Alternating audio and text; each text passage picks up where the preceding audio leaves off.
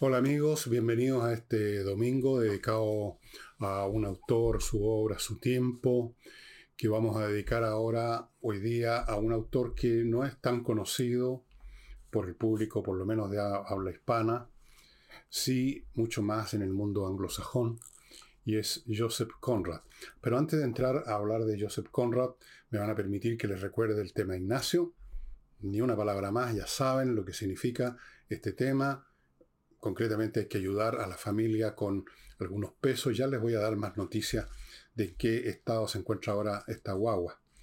No olviden, por favor. Segundo, mis libros. Yo les he mostrado muchas veces, entre paréntesis, algunos ya se están agotando, si es que no se agotaron. Me parece que Tsunami se acabó y también se acabó Julio César. No sé si vamos a poder, si tenemos posibilidades de hacer reimpresiones o no.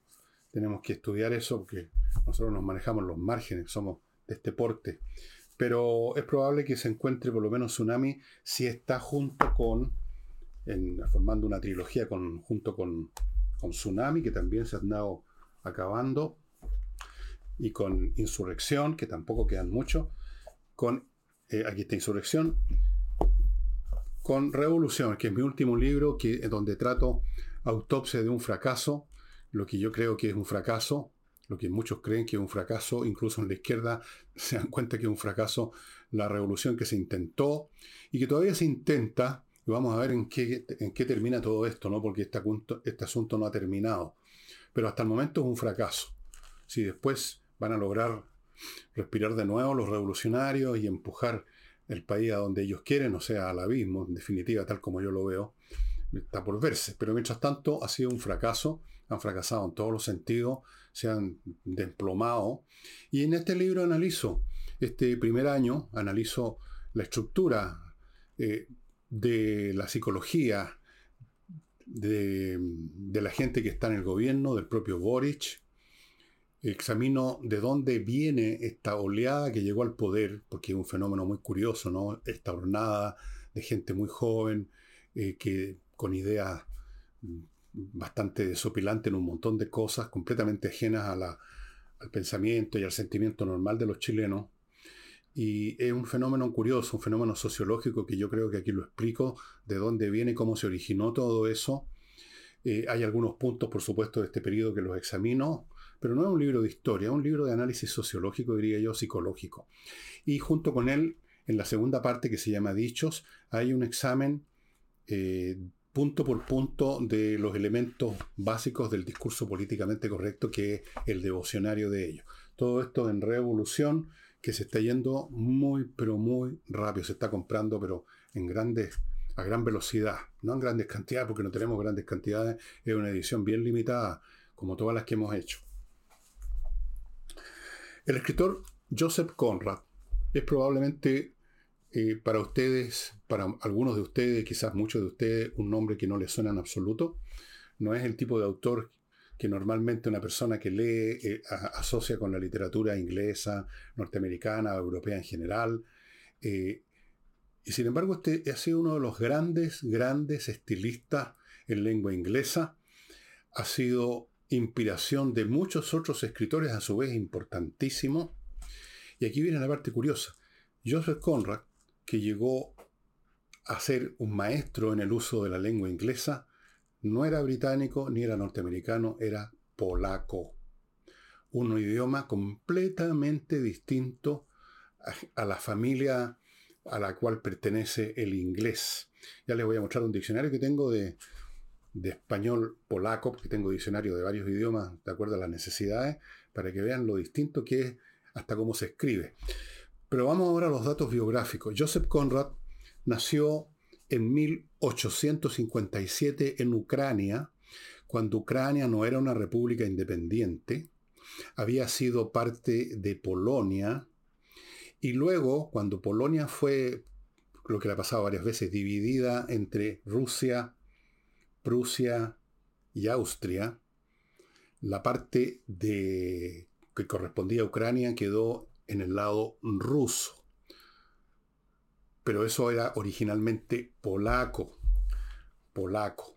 O sea, en ese, hasta ese momento era polaco. Nació entonces en 1857 y moriría en el Reino Unido en 1924, o sea, 60, eh, son 40, vivió unos menos de 70 años. Mm, quizás en esos años, un poco menos de 70 años era bastante. Es uno de los grandes estilistas del idioma inglés, a pesar de haber nacido en, en Ucrania, y por lo tanto su idioma nativo es el, era el polaco. Eventualmente con el tiempo, como ocurre con, algunos escritores, no con todo, eh, se hizo diestro en grado distinto de varios idiomas. Bueno, obviamente su idioma original, polaco. En inglés llegó a ser un maestro del inglés. El francés no tenía ningún problema, lo hablaba fluidamente y con un acento perfecto.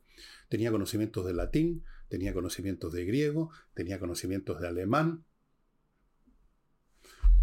y algunos idiomas que no recuerdo en este momento. El hombre era políglota. Y más aún, maestro de un idioma que no fue el suyo. Su nacimiento fue en el seno de una familia más o menos acomodada, con un padre que, Apolo se llamaba el padre, su nombre de, de pila, un hombre que era escritor, que mm, era traductor, y, o sea, era un hombre que, por, así decirlo, formaba parte de un segmento social que se estaba desarrollando un poco en esa zona, eh, digamos, la clase profesional intelectual, literato, traductor, pero además era activista político.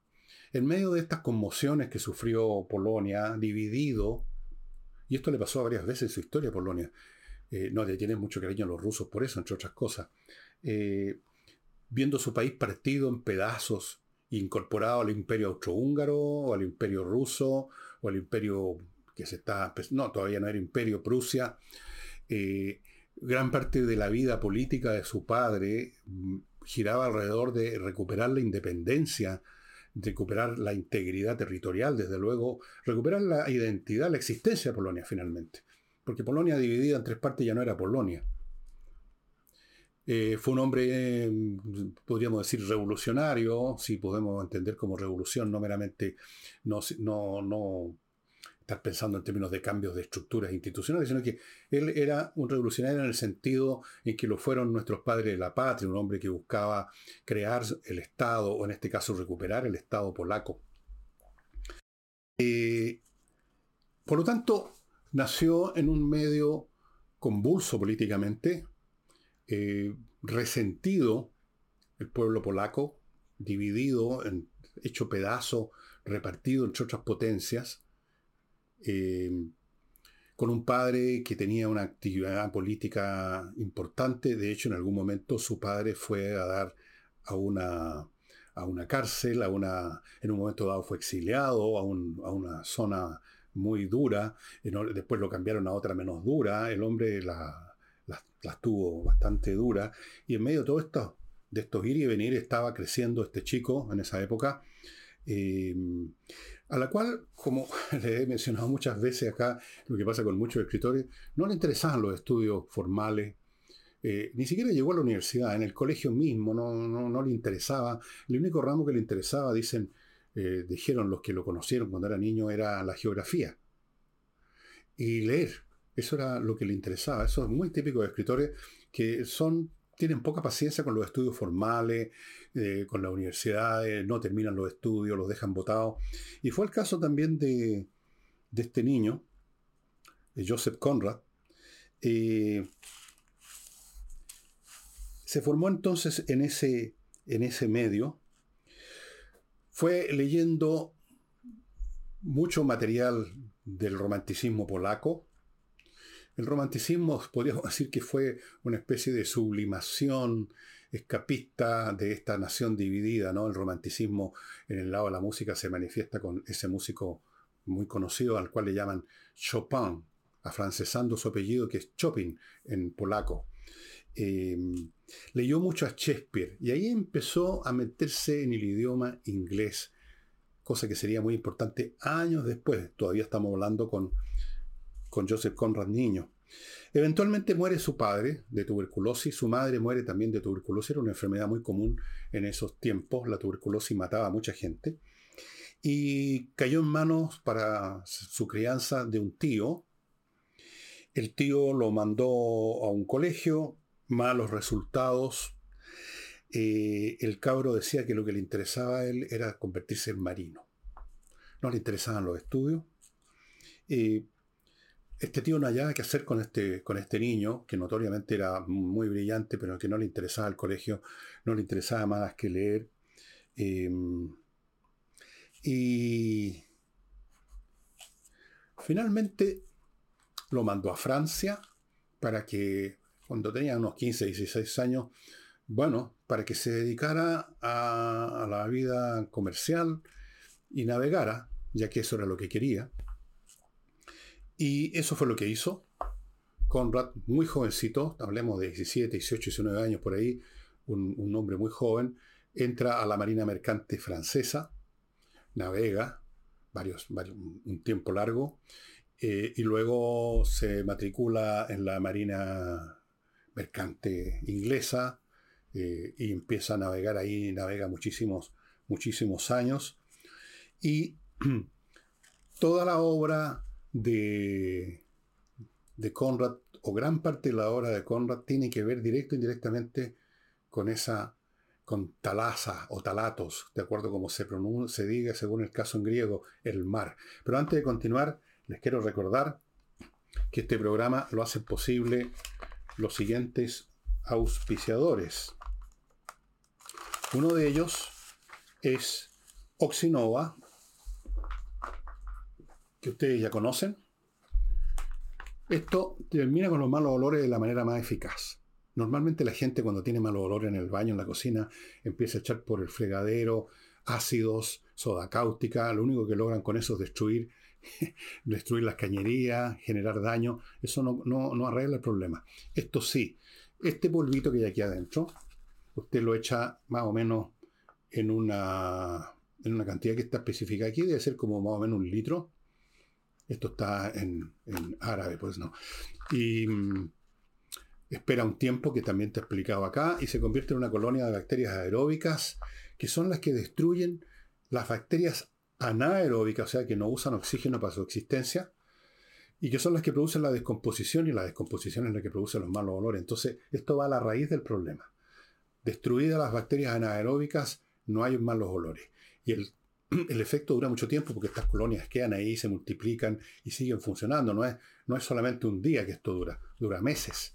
Cuando el efecto empieza a terminar porque estas bacterias se mueren o por cualquier otro motivo, porque llega más materia orgánica a las que pueden trabajar, usted agarra otro sobre y repite el procedimiento.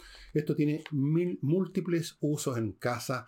En algunas fábricas lo usan en las partes donde ahí se juntan em, líquidos industriales con malos olores, etc.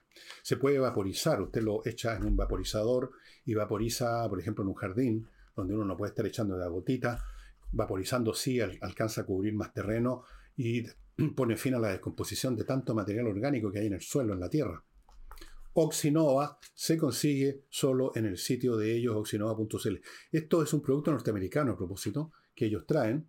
Em, es un producto que se desarrolló en Estados Unidos hace unos 15 años ha sido súper exitoso, esto hecho en Estados Unidos, y está siendo muy exitoso en nuestro país también.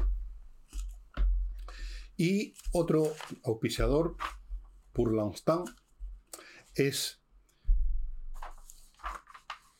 las conversaciones matemáticas que ahora se han convertido también en conversaciones programáticas. El caballero que aparece que no aparece, pero que es el autor de este, de este emprendimiento que ustedes están viendo a mi derecha, que ha sido muy exitoso, que tiene como objetivo enseñar matemática a los niños, también a los adultos si quieren, de una manera completamente distinta, que finalmente termina con el cuco las matemáticas y convierte a los chicos en interesados en la matemática. Y cuando uno entra bien en la matemática es muy interesante. Claro, cuando quizás en el colegio la enseñan haciendo memorizar cosas y se hace desagradable. Pero ahora ha abierto un nuevo campo, este mismo ingeniero que desarrolló estos cursos de matemáticas tan exitosos está desarrollando un curso de programación para gente joven, pero también pueden ser mayores. 20 cupos el tope. La programación es muy entretenido, estimados amigos, y también para los niños muy útil porque los ayuda a pensar en forma ordenada, los ayuda a disciplinar su mente, los ayuda a, trabajar con paciencia, con diligencia, con prolijidad. Cuando uno desarrolla un programa, que son muchas líneas de código, eh, cualquier error, incluso cuando se trabaja con símbolos en algunos, algunos lenguajes, otros no, son más fáciles, eh, un error significa que el programa no va a funcionar como uno quiere o incluso no va a funcionar, se va a paralizar, se va a congelar a mitad de camino. Entonces uno aprende a ser disciplinado, a revisar lo que hace y el resultado es muy entretenido ver funcionar un programa que uno creó. Así es que conversaciones matemáticas ahora es también conversaciones programáticas, estimados amigos. Decía yo que Conrad, que navegó muchos años, que llegó, eh, pasó por varias etapas como eh, steward, o sea, el tipo que sirve el café al capitán, marinero raso, después segundo a bordo, en un momento dado llegó a capitán, capitaneó un barco. Eh, para él el mar fue fundamental, él lo que aprendió de la vida, del mundo, y estuvo en muchas partes, navegó muchos lugares, los marinos son personas que, realmente son trotamundos o navegamundos en este caso, eh, estuvo en muchas otras actividades que no tienen tanta relación con el mar, pero que lo, llevaron al África. En momento estamos hablando en el siglo XIX, cuando África era el gran botín de los países europeos. Cada gran nación, Francia, Inglaterra, Alemania, hasta los italianos querían formar su colonia, eh, explotar riquezas que a veces existían y a veces no. Murieron muchísimos colonos blancos por las enfermedades, la malaria, la mosca tsetse, millones de cosas. Y le tocó vivir esa época. Escribió un libro sobre eh, una novela relacionada con, sus experiencias en África. Estuvo en todas partes y a través de esos contactos con multitud de personas de las más diversas eh, cataduras, orígenes, lenguas, y como marino, y la vida en el mar es muy especial porque uno está mucho tiempo con las mismas personas. Eh, entonces se conocen a fondo sus debilidades, sus fuerzas. El hombre desarrolló un conocimiento muy profundo de la naturaleza humana. Y llegó, como les decía, a manejar el inglés de una manera maestra. Cualquier persona que sepa más o menos algo de inglés y que lea un texto que ya les voy a mostrar de, de Conrad, va a decir, este hombre es un maestro de la lengua, eh, y no se imagina que nació en Polonia y que su lengua original es el polaco. Escribió muchas novelas, escribió muchos cuentos, eh, de los cuales acá yo tengo, les quiero hacer mostrar algunas cosas. Este libro, viejo, El espejo, Mirror of the Sea, el espejo del mar, es, como ustedes pueden ver, un libro muy viejo. Estos libros de segunda mano que yo compro en Ave Book este libro era de una librería circulante del Instituto de Mecánica de Montreal. Y este libro es descartado, dice aquí, una edición, a ver, ver si me acuerdo la numeración romana, de 1916. Y aquí hay cuentos, todos relacionados, por supuesto, con el mar eh, el desembarco y el zarpar marcan los ritmos de la vida de un marino y de la carrera de un barco. De tierra a tierra es la más concisa definición del destino de un barco. Un zarpe no es lo que la gente, la gente piensa. El término landfall bueno, aquí sigo. El hombre manejaba excelentemente el inglés, pero ese instrumento lingüístico también lo puede manejar excelentemente un erudito, un profesor de inglés, pero este hombre lo usó para entrar en las profundidades del alma humana como muy pocos más lo han hecho. Él llevó a la literatura inglesa, eh, podríamos decir, el fuerte sentimiento del pueblo polaco, que cuando él nació y se desarrolló como niño, estaba en esa situación que les he contado. Llevó los sentimientos, los pensamientos, las angustias, las melancolías de la gente de mar que está, sobre todo en esa época, meses y a veces años. Por ejemplo, los balleneros, más o menos en la época en que nació Conrad, a mediados del siglo XIX, estaban perfectamente un par de años o tres fuera de sus hogares, de sus países, navegando por el ancho océano en busca de las ballenas.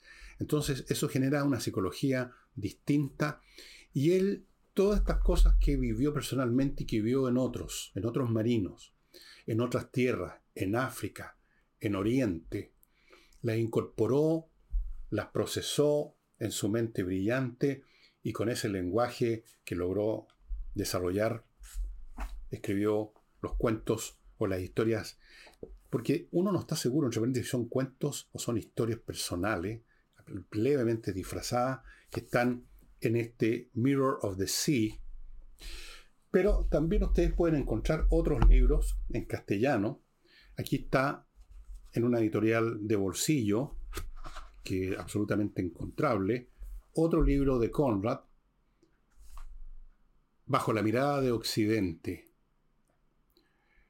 Y el hombre, aquí de qué trata este libro, es un estudiante ruso que, en medio de la época de, los atentados revolucionarios a finales del siglo XIX en Rusia, que se ve involucrado en el asunto, eh, delata a la policía a uno de sus compañeros que estaba metido en el asunto, y lo envían a Ginebra, la policía eh, zarista, para que se infiltre en la organización revolucionaria.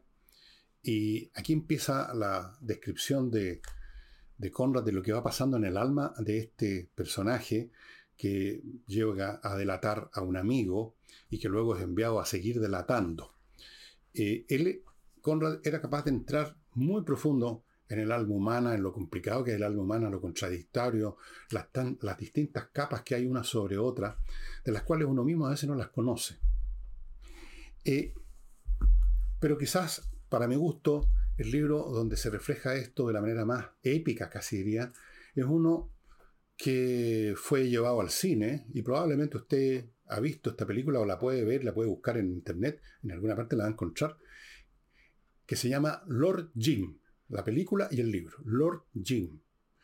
La película Lord Jim era representada por Peter O'Toole, quizás algunos de ustedes se acuerden. Lord Jim es la historia de la redención. El hombre ha cometido un pecado muy grave. Era oficial de un barco, un barco que transportaba gente de un lugar a otro, de un puerto a otro. Hay una tormenta inmensa, parece que el barco se va a hundir y este marino, junto con los demás oficiales, agarran un bote y se van y dejan el barco con esta gente gritando, pidiendo auxilio, abandonado, porque ellos suponen que se va a hundir el barco y no hay más que hacer. Y llegan a puerto, dicen que el barco se hundió y le dicen no. El barco no se hundió y fue traído por la jola con todo su cargamento humano al puerto. Imagínense ustedes la plancha, por así decirlo, de estos tipos que habían abandonado a sus pasajeros a su suerte para huir. Entonces naturalmente pierde su trabajo como marino, empieza a trabajar en cualquier cosa y eventualmente eh, se mete en un emprendimiento, llamémoslo así, que lo lleva a las profundidades de una selva, a ayudar a una tribu que tenía problemas con, unos, eh, con unos personajes malignos. Y una vez más, este señor, al cual empiezan a llamar Lord Jim, se ve enfrentado otra vez a la misma situación que vivió. Tiene que elegir. Y ahí viene la redención. Es una historia maravillosa, contada fabulosamente. La película también es muy buena. Y ahí está todo el arte de este escritor que quizás ustedes no conocen y que yo los insto a conocer. Pero antes de seguir con esto, les quiero recordar a, a Climo, que también auspicia este programa dominical. Climo, que es la mejor forma de climatizar su casa o su oficina, con aparatos que le sirven en verano, invierno, en toda estación, que filtran el aire, que son muy silenciosos, no consumen combustible, por lo tanto no hay malos olores, no hay peligro, funcionan con energía eléctrica, gastan muy poca energía eléctrica, control remoto, conectados a Internet, las tienen todas. Es la climatización del siglo XXI. Olvídese de la estufa, del gas, de la parafina, del carbón, de la leña, de todas esas cosas. miclimo.com, estimados amigos. Yo les diría que si no conocen a Conrad y les interesa ahora leerlo por lo que les he dicho, y ojalá sea así, es la razón de ser por la cual hago este programa, eh, partan con Lord Jim. Cualquier libro de. Cualquier libro de Conrad va, entrega la mercancía, digámoslo así. En cualquier libro de Conrad, si usted lee inglés, bueno, lo va a disfrutar más, porque en las traducciones, estimados amigos, se pierde algo siempre. En una traducción uno no sabe cómo estaba originalmente redactada una frase, si estaba redactada en forma, bueno, cómo estaba redactada, si uno está viendo la traducción, lo que le pareció al traductor, que era lo más fiel. A veces los traductores no son buenos, a veces los traductores son Mahoma, son muy literales o son algo ignorantes. A mí me tocaba leer traducciones de Moby Dick, de Melville, yo les he contado esto muchas veces, en que la persona que tradujo no tenía nada, ningún conocimiento de la vida marina del siglo XIX o, de la jerga que se usaba y por lo tanto las traducciones son para la risa. Eh, llegan a ser cómicas. Pero si usted lee inglés, eh, yo le recomiendo eh, buscar en Amazon, está lleno, algunos de estos libros y especialmente Lord Jim, que es la historia de la redención. Lord Jim se enfrenta a una disyuntiva también de vida o muerte, tal como le había ocurrido en el barco, por otras situaciones, totalmente distintas.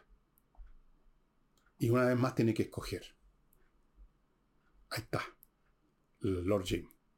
Eh, naturalmente, antes de llegar a ese momento de redención, el hombre ha llevado la carga de lo que hizo. Eh, hay personas, probablemente todos en algún grado mayor o menor, llevamos un pecado que hemos cometido en algún momento, serio, no serio, o que nosotros le damos una seriedad que quizás no tiene, pero que lo cargamos igual. Y no lo tenemos en pleno estado de conciencia todo el tiempo, pero está ahí está ahí quizás influyéndonos sin que nos demos cuenta en nuestra postura ante el mundo. Y cuando llega el momento en la vida en que se, se, reproduce la situación original que llevó a ese pecado original, ahí uno recuerda y ahí uno elige de nuevo. Y ahí puede haber una redención o no. O uno una vez más se desploma en el pecado y se desploma en la culpa. La culpa está presente en Lord Jim, la culpa está presente en muchos, de nosotros. Piensen ustedes que en el cristianismo, todos los cristianos, avanzamos por este mundo con una culpa, que es eso que se llama el pecado original. ¿Qué es lo que es el pecado original? Algún día haré un programa analizando qué es lo que el cristianismo considera un pecado original eh, yo creo que el pecado original es haber nacido, es el pecado original de todos nosotros, haber venido a este mundo. Pero, en fin, Joseph Conrad, un tremendo autor. Y le he mostrado, el, polaco es un idioma curioso porque hay un montón de palabras que son casi iguales al, eh, al castellano. Por ejemplo, epílogo, la palabra epílogo se dice epílogo. La palabra episodio se dice episodio. La palabra erección se dice ereksha. Y así, erudición, eruditia. Eh, el polaco es mucho con un idioma muy interesante, vinculado indirectamente con otros idiomas del lado, pero en fin, eso será para otro programa. La literatura polaca. Polonia es un país que siempre me ha interesado mucho. encuentro un país muy brillante, muy genial, un país muy especial. Y quizás por eso escogí a Joseph Conrad hoy día. Y eso sería todo por hoy, estimados amigos. Espero que se interesen en Joseph Conrad y nos estaremos viendo mañana lunes. Muchas gracias y no olviden a nuestros auspiciadores que hacen posible todavía este programa dedicado a la literatura. Muchas gracias y hasta el lunes.